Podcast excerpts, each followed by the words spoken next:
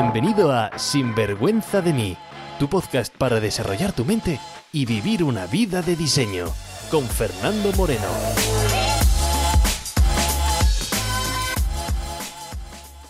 Hola y bienvenidos a un nuevo episodio en Sinvergüenza de mí. En el episodio de esta semana os cuento qué es esto de la vida del nómada digital. Os cuento mi transición desde ser un mueble de oficina a llevar ya dos años viajando por el mundo, maleta en mano, ordenador y teléfono a cuesta, y vivir en sitios que parecen de luna de miel. Además, os cuento lo bueno, lo malo, lo feo, lo caro, lo barato, con la intención de traerte un estilo de vida diferente por si te encaja más a tu estilo actual. ¿Estás preparado? Trucos, consejos, ideas, entrevistas, todo lo que necesitas para vivir una vida bien vivida. Sin vergüenza de mí. Hola y bienvenidos a un nuevo episodio de Sinvergüenza de mí. ¿Cómo va esa entrada de año? Ya han pasado varias semanas desde el comienzo de este 2020 y sabes, las estadísticas dicen que la mayoría de la gente ha abandonado ya el propósito o los propósitos para este año nuevo. Es más, las estadísticas también dicen que más o menos para el 12 de enero la gente ni se acuerda ya de que es un año nuevo y siguen repitiendo lo mismo de siempre. Y ya sabes lo que decimos, que si vas a repetir lo mismo de siempre, vas a tener lo que ya tienes, que nada nuevo va a venirte siendo tu versión pasada. Recuerda que no se trata de tener propósitos, se trata de cumplir lo que nos proponemos, de comprometernos con menos cosas pero hacerlas. La vida bien vivida no se trata de tener sueños, sin más, sino soñar y después poner un plan para conseguir las cosas que sobrevaloramos lo que somos capaces de conseguir a corto plazo, pero infravaloramos totalmente lo que eres o lo que somos capaces de conseguir en uno, en dos o en tres años si tenemos el foco puesto en la dirección adecuada y contamos con la ayuda durante el camino. En el episodio de la semana pasada justamente hablamos sobre una serie de pautas para un año de éxito. Así que si no lo has escuchado todavía, te recomiendo que lo hagas después de este episodio. Espero que hayas hecho el ejercicio que te propuse y que tengas ya a tu compañero de éxito y que os hayáis intercambiado vuestros objetivos y por lo menos hayáis tenido ya una primera toma de contacto. Yo ya da igual cuando estés escuchando este audio, me da igual que sea enero, febrero, marzo, abril, da igual el mes. Recuerda que hoy puede ser tu día para comenzar una nueva vida, que depende de ti, que se trata de una decisión. Pero espérate, que me estoy dando cuenta que me estoy lanzando como siempre, me estoy lanzando y tomando carrerilla y ni siquiera me he presentado. Que voy directo al grano, que soy un mal educado, así que válgame Dios, perdóname. Es que tengo mucho mono de podcast, es que ya han pasado dos semanas desde nuestro último episodio. ¿La razón? Oye, pues que he estado de mudanza desde España a Australia y el viaje pues ha sido un poco más largo de la cuenta, porque nos quedamos bloqueados en Dubai casi dos días por culpa de unas lluvias torrenciales ahí en mitad de Dubai y ese viaje pues al final se nos convirtió en un viaje de cuatro días, a eso hay que sumarle pues el jet lag, pasar del invierno a puro verano a más de cuarenta y pico grados que estamos aquí, estar en la casa de mis suegros con los primos, los sobrinos y todo hijo de vecino voceando, así que no he podido encontrar el momento para conectar el micrófono y ponerme a contarte. Y en el episodio de hoy pues quería traerte un tema diferente, inspirado quizás pues mis últimas semanas, un tema que no he tratado nunca y que es justamente hoy o esta semana mejor dicho, cuando cumplo dos años de esta vida de nómada digital. Y me gustaría pues traerte pues mi visión sobre este tipo de vida o estilo de vida y lo que he aprendido en esta transición. Pero puedes decir, bueno, Fernando, pero nómada digital, ¿qué narices me estás contando? Pues sí, nómada digital se trata de un estilo de vida en el cual vives sin un sitio fijo y te vas moviendo pues como los antiguos nómadas, gracias a que hoy en día con los ordenadores, con la tecnología, pues se puede hacer teletrabajo o bien puedes tener tu propio negocio desde cualquier parte del mundo.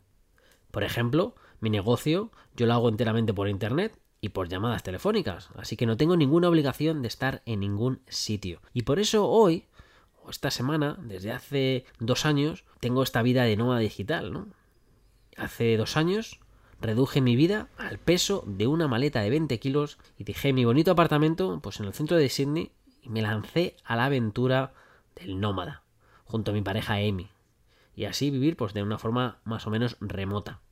En este periodo, pues he tenido, o he estado viviendo, mejor dicho, pues en Bali varios meses, pues en Tailandia, en Australia, he hecho muchas visitas a Papúa Nueva Guinea, en varias ciudades españolas, varias estancias en Estados Unidos, varios países de Europa.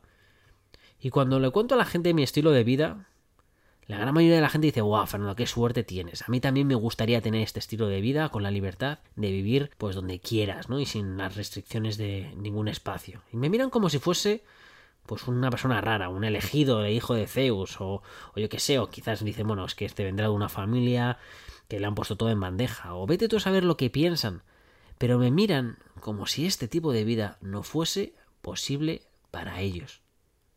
Y quizás sepas mi historia, quizás hayas escuchado episodios anteriores y ya sepas quién soy, o quizás no, y te acabes de conectar ahora por primera vez, o te has conectado pero hace algún capítulo, pero no has conocido mi historia.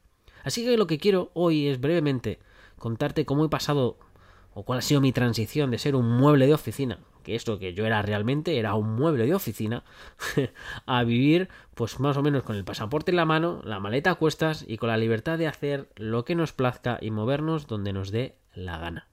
Mi nombre es Fernando Moreno y yo me crié pues en la capital de España, en Madrid. Una infancia pues normal, lo que para mí por lo menos es normal, es decir, que con buenos recuerdos y, vengo de una familia pues clase media, como dicen, ¿no? Y ya sabes lo que es la, verdad la clase media. La clase media es esa clase donde se medio mata una persona para trabajar, para medio vivir, ¿no? Y así, pues, mis padres nos criaron. Son farmacéuticos, pero cuando yo era pequeño, los negocios no salieron muy bien o no salieron como mis padres tenían previsto, ¿no? Entonces, pues recuerdo mi, mi niñez o mi adolescencia, pues con la frustración de mis padres de que ese negocio no saliese bien y que tuvieron que, pues, ponerse cada uno a trabajar por cuenta ajena. Y el nunca emprendas, hijo, esto no es para ti, tú estudia, ve a una empresa grande, estabilidad, el trabajo para toda la vida. Esa canción, que seguramente, pues si eres de mi quinta, estás en tus 30 o en tus 40 años, esa canción que te habrán contado también tus padres, pues era la canción que yo también escuché cuando, pues cuando era, era joven, ¿no? Y eso pues se quedó grabado a fuego en mi mente. Y cuando me tocó elegir carrera, pues la verdad es que yo no tenía ni claro, no tenía nada claro qué es lo que iba a hacer, ¿no? Y si me conoces ya sabes que digo que seleccionar una carrera a los 17 años me parece un delito a la vida. Y es más, yo prohibiría por ley estudiar en la universidad antes de los 30 años. Porque ¿cómo se supone que vas a saber lo que quieres hacer si no tienes experiencia? Si a los 17 o a los 18 años lo que quieres hacer es deporte, salir de fiesta con los amigos o a ver cómo te ligas a la chica o al chico que tienes que te gusta, ¿no? del instituto. Ya está. Mira, si tienes hijos pequeños, o sobrinos, o conoces hijos de amigos, o lo que sea, ¿no? No le preguntes esa pregunta que hace todo el mundo, y es ¿qué quieres ser de mayor? Y no hagas esa pregunta por varios motivos. Uno, es porque la mayoría de los mayores tampoco tienen ni idea de cómo responder esa pregunta. Pero número dos, es porque el trabajo que van a tener tus hijos hoy no está inventado. Si me hubieras preguntado cuando yo tenía siete años que qué es lo que quería hacer, nunca te hubiera dicho pues que yo quiero tener un podcast, quiero ser coach, quiero ayudar a empresarios a pues a transformar su negocio o quiero ayudar no, no te hubiera dicho nada de esto, ¿por qué? Pues porque ni sabía que existía, no existía, no había ni siquiera internet, ¿no? Yo no fui muy bien pasado hasta los 30 años cuando me di cuenta, después de experimentar varias cosas, qué es lo que quería. En fin, que me lanzo otra vez, ¿no? Así estaba yo en mi adolescencia, con una falta de claridad alucinante, sin saber qué hacer, pues entré en administración y dirección de empresas. ¿Por qué? Pues porque tenía muchas salidas. Más o menos, tener muchas salidas significa no decidas ahora y ya decide cuatro años después qué es lo que vas a hacer. Así que me lancé a administración y dirección de empresas. Y quizás esta historia es parecida pues a la tuya, ¿no? Y decidiste hacer algo o empezar algo sin saber muy bien el por qué. O quizás desde pequeño lo tenías claro. Pero mira, incluso si desde que tenías cuatro años tú sabías muy bien cuál era tu vocación, eso de abogado o médico o lo que sea, ¿no? En verdad es una idea, es una idea romántica porque no lo habías experimentado, no habías vivido ese estilo de vida, no habías pues vivido esa profesión, por lo tanto es simplemente una idea de lo que te puede gustar, pero no lo habías experimentado. En fin, como te decía, que había estudiado yo administración de empresas y, es más, mientras estaba estudiando la carrera estaba trabajando en una empresa y me gustaba tan poco ese estilo de vida, el del trabajo en una empresa ya para toda la vida, me acuerdo que tenía pesadillas y soñaba pues con la cara de momia de mis compañeros de trabajo que eran mucho mayores que yo. Digo, ¿y esto es lo que me espera a mí? Trabajar años y años y años y años, llegando a una oficina a las nueve, irme a las siete, dos semanas de vacaciones. Esto, es lo que, esto es lo que yo quiero y esperar la jubilación. Pues la verdad es que me, como digo, tenía pesadillas. Cuando acabé la carrera, dije, yo no quiero meterme en una empresa y estar en esta empresa por el resto de mi vida. Así que me metí en una consultora pues porque son más dinámicas, porque hay gente joven, porque vas cambiando de proyecto a proyecto, y digo, bueno, pues por lo menos un poco de variedad, ¿no? Pero me metí ahí tampoco como que ni fu ni fa, ¿no? Y así que decidí compaginar, a, los, un par de años decidí hacer un máster. ¿Por qué un máster? Pues bueno, porque dije, como no sé qué es lo que quiero, a lo mejor estudiando un máster, pues después pues decido. Y cuando acabé el máster me metí en, una, en otra consultora, de consultora a consultora. Me metí en PricewaterhouseCoopers que es una consultora también de negocios y me dedicaba pues a valorar negocios, es decir, yo analizaba diferentes negocios, diferentes compañías y les decía a los dueños de la empresa, pues oye, este es el precio o este es el valor que tiene tu negocio, ¿no? Así que analizaba planes de negocio, en fin, era más divertido y muchísimo más dinámico, pero sinceramente había algo ahí como que no, que no encajaba, que era esto no está hecho para mí, esto no es lo que yo quiero, ¿no? Y aprovechando que mi novia de aquel momento pues estaba quemada en su trabajo decidimos lanzarnos a la aventura al extranjero. Aunque más que aventura, lo que hice fue aplicar puestos de trabajo en Australia. Y lo que hice fue mover tierra, cielo y lo que haya que mover. Me obsesioné. Y la palabra obsesión me encanta. La gente o mucha gente lo tiene como una connotación negativa. Para mí obsesión es foco o focalización absoluta. Así que me obsesioné de forma positiva con buscar una oportunidad o crearme una oportunidad en Australia. No te puedes imaginar la cantidad de correos que pude mandar, cientos, la cantidad de empresas que pude contactar, la cantidad de personas que pude contactar a través de redes sociales en LinkedIn hasta que generé esa oportunidad. Al final no fue no fue mucho tiempo, quizás en tres o cuatro meses, pues desde que empecé el proceso conseguí ese puesto de trabajo, pero la obsesión y la constancia era diaria.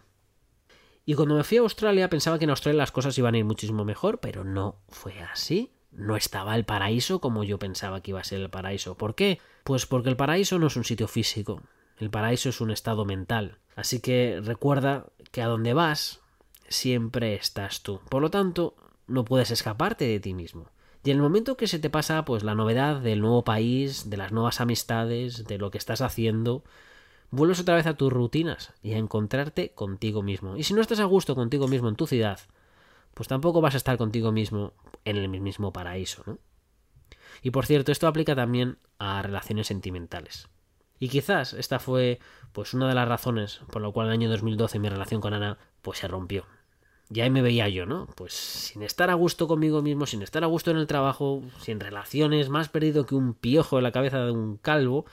yo ya no tengo nada contra ni los piojos ni los calvos, pero es que me, encontraba así, me encontraba como perdido, sin saber ahí, como digo, perdido, perdido, ¿no? Y, y bueno, bueno, perdido, no sé si la palabra exactamente, fíjate, no sé si la palabra es perdido. Y eso que muchísima gente utiliza esa expresión, ¿no? Me encuentro perdido. Pero si te pones a analizar la expresión perdido, perdido significa que vas a un sitio, pero no sabes cómo llegar, pero ya sabes al sitio donde vas a ir. Pero si en verdad no sabes a dónde vas a ir, en verdad no estás perdido, simplemente no tienes rumbo. Y mucha gente confunde estar perdido con no tener rumbo, que no es lo mismo. Yo me encontraba sin rumbo. ¿Por qué? Porque no había decidido absolutamente nada. No había nada en teoría que me apasionara, no sabía si me iba a quedar en Australia, si iba a volver para España, mm, otro país, nada me llamaba la atención, nada me llenaba, ¿no? Y si me cambio a qué, a dónde, qué tengo que hacer, ¿no? Lo que me ayudó muchísimo, y para mí yo creo que fue clave en esa época, fue que por primera vez cambié de actitud. Y dejé de pensar que el futuro, las cosas iría mejor, que el tiempo todo lo cura y todas esas cosas, ¿no? Dejé de agachar la cabeza y esperar pues que la vida me iba a traer la solución. Y dije, oye, esto soy yo quien tiene que salir a por la oportunidad, soy yo quien tiene que crearse la vida que uno quiere, soy yo quien tiene que salir a diseñarse la vida, no esperar a que las cosas me vengan en, en bandeja, porque lo que me va a venir, seguramente, más seguramente que no, sea otra cosa que no me gusta, ¿no? Así que voy a decidir qué es lo que yo quiero. Sin agobiarse, pero oye, aceptando también que esto es un proceso, ¿no? y siempre, o lo habrás escuchado en otros podcasts, si has escuchado en otros podcasts míos, siempre hablo, pues oye, que si Jesús, el Hijo de Dios, no empezó a dedicarse hasta los 30 años a ser Hijo de Dios, y que anteriormente simplemente era chus, y es más, ni se sabe lo que hacía Jesús desde la infancia hasta los 30, pues oye, tampoco vamos a meternos nosotros presión por no saber qué trabajo, qué cosas queremos hacer si estamos en nuestros 30 años, ¿no? Y quizás no seas cristiano, porque ya sabes, gente que es cristiana y, hay otras religiones, por ejemplo, no sé, quizás eres, eres del Islam, quizás eres musulmán, pues querido amigo, fíjate, Mahoma no empezó a ser Mahoma hasta los 40 años. Sí, sí, eso es lo que pone en el Corán, ¿no? O eso es lo que dice la escritura, que a los 40 años fue meditando cuando pues el, el arcángel Gabriel pues se le apareció y le trajo el mensaje pues de, de ser el último profeta. Así que si Jesús a los 30 o Mahoma a los 40, yo creo que eso es una indicación. Que hasta la, hasta la década de tus 30, 40 años no estás preparado para saber exactamente qué es lo que quieres. Así que si estás en esa, en esa época de tu vida y no sabes exactamente lo que quieres, o te encuentras sin rumbo, o te encuentras perdido, como quieras decirlo, tranquilo. Si ya venía en la Biblia, ya venía en el Corán, es lo que tiene que pasar. Así que como digo, relájate. Y así estaba yo, relajado, pero sin pausa, ¿no? ¿Qué narices hago? Y me apunté a todo lo que te puedes imaginar, desde empresas, de mercadeo en red, a otros negocios. Siempre que alguien decía hay una idea, yo ponía ahí la, mente y decía, venga, me meto, ¿no? Mi obsesión era hacer dinero. Hacer dinero para poderme ir a vivir donde yo quería. Estaba ahí en Australia, digo, ¿qué pinto yo aquí en la tierra los canguros? Si mi familia está en España, pero claro, en España crisis. Entonces digo, bueno, pues aquí la verdad es que está bien en Australia, pero ¿qué hago, no? Pero el problema es que ninguna de estas oportunidades me salía bien. ¿Por qué? Porque el problema no era la oportunidad en sí. Hoy en día se puede hacer dinero en casi cualquier cosa. Sí, sí, en casi cualquier cosa. El problema no es la oportunidad, el problema era yo, el problema era mi mentalidad, el problema era mi forma de enfrentarme a esa oportunidad, mi forma de ejecutar la oportunidad, la forma de gestionar mi emoción durante la aplicación o durante pues eh, sí, la aplicación o mientras estaba haciendo o buscando o ejecutando esas oportunidades. Pero también es normal, porque oye, no nacimos aprendidos. Creemos que por abrir los ojos por la mañana ya somos expertos seres humanos. No es así. Como digo, para buscar mi pasión o para reconectar conmigo mismo, también lo que hice fue analizar mi pasado, ¿no? Y ver qué es lo que me llamaba la atención. Y lo que me llamaba a mí mucho la atención, antes de haber estudiado administración de empresas, una de las cosas que rechacé fue el tema de psicología. ¿Por qué? Bueno, porque al final gano administración de empresa y eso de tiene, tiene salidas, ¿no? Pues, pero bueno, me llamaba la atención la psicología. Lo que pasa que por suerte o no suerte no pude meterme en la carrera de psicología en Australia porque yo en ese momento no era australiano y no se me permitía estudiar en la universidad aquí en Australia. Por lo tanto, seguí buscando. Y mientras estaba buscando, pues una cita de Tinder, sí, sí, esa aplicación de redes sociales, mm, esa aplicación para citas online, quiero decir, pues conocí a una chica y me introdujo en el mundo de desarrollo personal. Así que los astros empezaron a alinearse y dije, oye, pues oye, esto de desarrollo personal eh, sí que lo puedo estudiar. Porque, bueno, no me requerían ser australiano y me matriculé un curso de tres años en el Instituto de Coaching Australiano. Y los fines de semana, pues ahí estaba yo, entre seminario y seminario. Durante la semana, pues estaba trabajando en esa empresa que me había contratado para venir a Australia, que justamente era otra consultora de negocio. Y y ahí estaba yo valorando negocios y después pues eh, me dedicaba al coaching. Monté mi primer negocio ayudando básicamente pues a empresarios. ¿A qué? Pues les ayudaba a ser mejores dueños de sus negocios, a aumentar la facturación, pero sobre todo a tener un impacto en sus vidas personales también. si eres un empresario, ya sabes que llevar un negocio es en sí demasiadamente duro, pues eh, y que tiene una gran, gran, gran o repercute de gran forma en tu vida privada, ¿no? Entonces, pues lo que me, dedicaba es, pues, ayudar, pues no solamente a crecer eh, las estrategias empresariales para crecer facturación, sino oye, cómo hacer que el negocio pues impacte lo mínimo a la vida privada y poder crear un gran negocio y una gran vida a la vez, ¿no? Ayudando, pues, como digo, a tener una vida y un negocio bien vividos. Así que por un tiempo ahí estaba, trabajaba como consultor de negocio, como coach. Entraba a la oficina a las 7 de la mañana, salía a la media a, medianoche, ¿no? Es decir, por eso digo que era un mueble de oficina, porque me pasaba, vamos, no veía ni el sol. Y mm, entre, claro, entre el trabajo, entre mi negocio de coaching o la formación, pues ahí estaba yo, ¿no? Y en ese periodo, pues pensaba o soñaba, oye, este tiro de vida está bien, pero me gustaría poder trabajar en la playa o sin restricciones, poder viajar, poder decir, oye, ¿sabes qué? Hoy me voy, sin tener que pedir vacaciones al jefe, sin tener que estar programando mis viajes con seis meses de antelación, sino hacer, deshacer cuando a mí me diese la gana, ¿no? Y, y claro, aunque eso fuesen mis sueños, pues también tenía miedos, y también tenía preocupaciones, porque por un lado, oye, llevaba 13 años o más de 13 años desde que había dejado la universidad y dejar un puesto de trabajo en una multinacional que me pagaba muy bien, además me trataba muy bien y tenía ahí espacio para recorrer todo lo que quería, pues eh, normal que me surgiese las dudas de, bueno, ¿y esto? ¿Y esto que lo hago? ¿No lo hago? ¿Qué hago? Me encontraba pues como una encrucijada, ¿no? Pero el problema es que esa vida que estaba viviendo pues yo veía a mi jefe y lo disfrutaba con pasión. Y digo, si es que esta es tu vida, querido amigo, pero es que yo no lo disfruto con esa pasión que lo vives tú. Así que perfecto para ti, perfecto para mis compañeros de trabajo, perfecto para mis padres si lo que quieren es hacer esto, pero yo no. Esto no es mi vida. Entonces, eh, bueno, pues ahí tuve que superar ciertas limitaciones mentales para decir, oye, dejar ir, ¿no? Dejar ir y lanzarme para lo que tú quieres realmente, ¿no? Pero claro, también con pensamientos de qué va a pensar mi familia cuando les diga, oye, que dejo un trabajo, ¿sabes? Sobre todo en España, donde había la gente pegándose por conseguir un trabajo y yo en Australia diciendo, ¿sabes qué? Que paso, ¿no? Que no quiero trabajo seguro porque me voy a lanzar mi propio negocio, ¿no? Pues lógicamente las voces y los ecos de mi pasado de emprender, tú no sirves para emprender, esto no es seguro, pues eh, volvían mm, para intentar atormentarme. Lo bueno es pues bueno, pues que habiendo trabajado mi mentalidad, eso eh, empezó a desaparecer.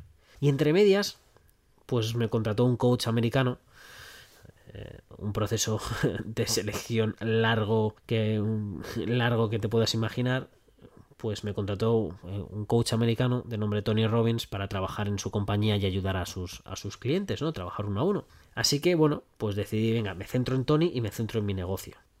Y justamente cuando estaba trabajando con. o, dejando, o, acabando de trabajar con uno de mis clientes que llevaba ya bastante tiempo, varios años trabajando con él, estaba súper contento y emocionado porque habíamos conseguido una cosa que para él era un sueño. Y me pregunta, oye Fernando, gracias por esto. ¿Y, cuál es tu sueño? Y la verdad es que no estoy acostumbrado a que mis clientes me hagan preguntas, porque soy yo el que hace preguntas y, tratamos la vida de mis clientes. Nadie, lógicamente, no me pagan para, hacer, para que ellos hablen sobre, me pregunten a mí, ¿no? Pero claro, me hicieron esa pregunta de cuál es mi sueño y me quedé como bloqueado. Sobre todo porque me di cuenta que mi sueño, pues era, como digo, no vivir sin restricciones, vivir donde me diese la gana. Y, me encontraba pues ahí yo en mi piso de Sydney, que sí, que la verdad es que eh, no me puedo quejar, el piso, eh, el piso era alucinante, muy feliz, eh, muy bonito, pero había dejado de ser un mueble de oficina para ser un mueble de una casa. Y digo, pero si esto no es lo que yo quería. Y eso fue mi llamada para justamente al acabar de hablar con ese cliente, me acerqué a mi compañero de piso y le dije, en un mes estoy fuera. Y en un mes, porque era el plazo que tenía que dar a, a mi compañero de piso. Destino, bueno, pues como estaba en Australia y no sabía dónde ir, dije, pues me voy para Bali. Que me parecía muy exótico, no sabía nada, pero oye, la palabra Bali me sonaba bien. a los pocos días de esa decisión conozco a Amy. Y en nuestra primera cita le digo, oye, mira, que no puedo empezar una relación porque me voy de Australia. Me voy a vivir a, Bali ahora y vete tú a saber después, no sé qué voy a hacer, pero aquí en Australia no me quedo. Lo que no me esperaba fue su respuesta. porque me dijo, oye, ¿sabes? Pues me voy contigo. Ella también tenía libertad con su negocio. Ella trabaja de forma online, con el teléfono, con internet. No le ataba absolutamente nada. Y dice, oye, pues si te vas para Bali, a mí me encanta Bali, me voy contigo. Así que 15 días después estábamos comenzando nuestra vida nómada. Y así han pasado pues dos años. Aunque ahora no volamos dos personas. Porque en mayo del 2019 nació nuestra hija Sage. Así que ahora volamos tres. Y lógicamente esto que te estoy contando pues es un súper resumen de cómo pasé de ser mueble de oficina a ser un nómada digital. Pero así es como he acabado estos dos últimos años, pues viviendo donde quiero, trabajando con mi ordenador, trabajando con el teléfono y, y moviéndome pues sin ningún tipo de, de problema al sitio donde quisiera, donde quisiera vivir, ¿no? Ahora te dejo una pregunta para ti. La pregunta es la siguiente. ¿Dónde te irías a vivir si pudieses ganarte muy bien la vida y no tuvieses o no estuvieras atado a ningún sitio físico. ¿Vivirías en el sitio donde estás ahora? ¿O quizás cambiarías de lugar? Y oye, quizás sí que vivirías en el mismo sitio donde estás ahora. No todo el mundo tiene esa urgencia de viajar, ver mundo, y es perfecto si no es tu caso, ¿no? Pero ¿estás en el sitio donde estás ahora por decisión propia? ¿O es simplemente por circunstancias de la vida?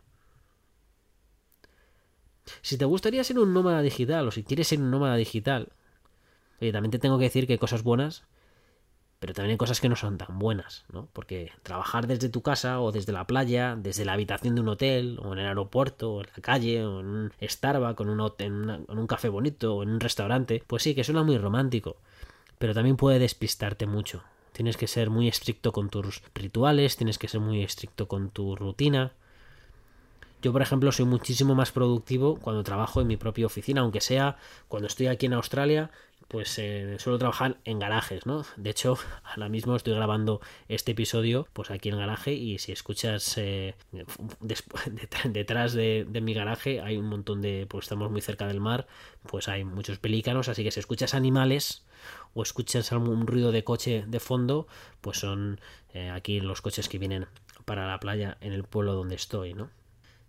Además, como digo, no todo, es, no todo es bonito, porque hay inconvenientes de esto de nómada digital. Por ejemplo, en mi trabajo, ¿no? Dependo de. Trabajo uno a uno con la gente. Por lo tanto, pues mis clientes están ahora en España, en México, Estados Unidos, Argentina, Australia, Nigeria, la India. Vamos, están repartidos por todo el mundo. ¿Qué significa? Diferentes horarios. ¿Qué significa? Pues que mis horas de sueños son muy raras. ¿Por qué? Porque tengo que despertarme y tengo que hacer las sesiones de coaching pues, eh, pues en diferentes sitios del mundo, ¿no? Entonces la logística pues es importante. También es verdad que están de moda los centros que son los coworking space. Esto es una palabra inglesa que lo que significa es pues una especie de residencias o de oficinas donde la gente nómada digital se reúne para trabajar. Son sitios donde hay internet potente y donde se crea una comunidad. ¿Qué es lo que pasa? Que por mi tipo de trabajo, pues yo no puedo ir a estos espacios de coworking. ¿Por qué? Porque tengo que estar en un sitio privado, hago sesiones de coaching, conversaciones privadas y no quiero estar en mitad de hay una sala de gente eh, hablando con mis clientes. Entonces, pues yo no voy a esos coworking space, tengo que trabajar pues desde casa o desde la habitación del hotel o desde un sitio cerrado, ¿no? Y como digo, pues estas logísticas eh, te pueden complicar un poco. Me acuerdo, por ejemplo, que en Bali mis vecinos eh, de la villa que, donde estábamos tenían gallos. Así que, mira, yo me levantaba a las cuatro y media. Me despertaba antes que los gallos. Porque me acuerdo que la primera sesión de coaching cuando eh, los gallos empezaban a sonar, ¿no? Claro, mis clientes no tienen ni idea ni en qué país vivo y, tampoco les importa, ¿no? Pero me acuerdo que en esa época me decían, oye, Fernando, ¿hay gallos de fondo? ¿Qué es esto que me...? Y digo, sí, sí, son gallos de fondo, ¿no? Y bueno, los gallos ni tan mal, ¿no? Pero me acuerdo que estaba en una isla eh, que era medio musulmana, que era musulmana y entonces yo vivía al lado de una mezquita, de una de estas mezquitas y por lo tanto la megafonía sonaba cada cinco horas, ¿no? Y entonces, pues bueno, mis clientes me decían, bueno, Fernando, ¿qué narices estás, está pasando aquí, ¿no? Mira, justamente que estoy grabando ahora mismo el episodio, acaban de entrar mis suegros, la niña, mi Amy y todo, y todo el mundo aquí, así que he tenido que parar el episodio del podcast ahora y pedir un poco de un poquito de por favor y bueno se van a, la piscina así que que me dejen a mí pues eh, seguir grabando el episodio. Son cosas que pasan como digo por no tener tu propio tu propio espacio no y bueno, cuando vas buscando también tu espacio de nómada digital, te centras en, otros espacios, en otras cosas, ¿no? Por ejemplo, para mí lo que es vital es la velocidad de internet. Entonces me acuerdo que cuando estábamos viendo casas en Bali, pues los dueños nos enseñaban las casas con detalle y cariño para ver si queríamos esta casa. Y yo lo único que me centraba, pues era pues en la velocidad de internet. Porque si la velocidad de internet no era potente, pues lo siento, pero la casa pues no era para mí, ¿no? De hecho, me acuerdo estar en unas islas en cerca de Bali y estábamos en un hotel perfecto, en un sitio perfecto para mí para trabajar, pero internet no era estable, así que eh, tuvimos que dejarlos. Y la, la, vida nómada, pues, pues está muy bien, si te gusta pues explorar, ver mundo, porque oye, los recuerdos que tengo de estos dos años pues son imborrables, ¿no? Los fines de semana recorriendo los diferentes sitios y nos encontrábamos siempre parejas pues en luna de miel y nos preguntábamos que si estábamos en luna de miel, pues pues no, para nosotros era un sábado normal. Y bueno, pues esas experiencias como digo son impagables. Y si has pensado alguna vez pues tomarte un tiempo para ser nómada digital, pues mi recomendación es, oye, pues lógicamente que busques un negocio o que emprendas o, o, bien que explores cómo poder conseguir un trabajo donde da igual donde vivas, porque hay trabajos de freelance, hay trabajos donde el teletrabajo pues se puede hacer, donde te da la flexibilidad y créeme que hay muchas oportunidades, simplemente tienes que buscarlo.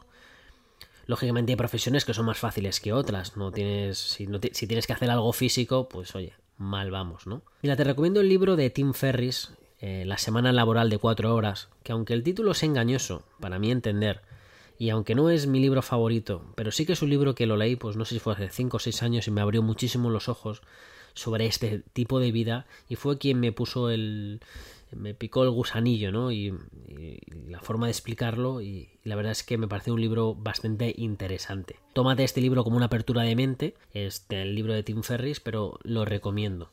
Y bueno, también es cierto que no hace falta que emprendas o que tengas un negocio, también puedes ir a la aventura y buscar trabajos que hace mucha gente. Pero el problema que yo veo a eso es que tienes un montón de restricciones, porque, oye, eh, si te puedes ir a vivir, no sé, a Bali, de camarero, pero vas a cobrar lo mismo que un local si te contratan, porque siempre en, en la mayoría de los países hay restricciones para gente extranjera para ir a trabajar, por lo tanto te van a pedir visado, te van a pedir muchísimas restricciones y aparte pues laboralmente quizás no te venga bien ni económicamente tampoco te venga bien. Por eso, por eso esa es la quizás de las opciones que, que menos recomiendo. Y según me estás escuchando, una pregunta que se hace mucha gente a lo mejor te viene a tener en la cabeza es, bueno, esto suena a, muy caro, ¿no? Y bueno, muchas veces esto es una excusa, ¿no? Lo del coste, porque pensamos, ah, esto suena muy caro, pero en verdad no sabemos si esto es caro o no es caro. Porque si vives en Madrid o en Barcelona, que son ciudades carísimas, con un coste de alto bastante, bastante elevado, pues puedes irte a vivir a paraísos bastante más baratos que lo que estás ahora mismo pagando por vivir en esas ciudades como Madrid o Barcelona. De hecho, por ejemplo, en Bali mi coste de vida era la mitad que en Australia.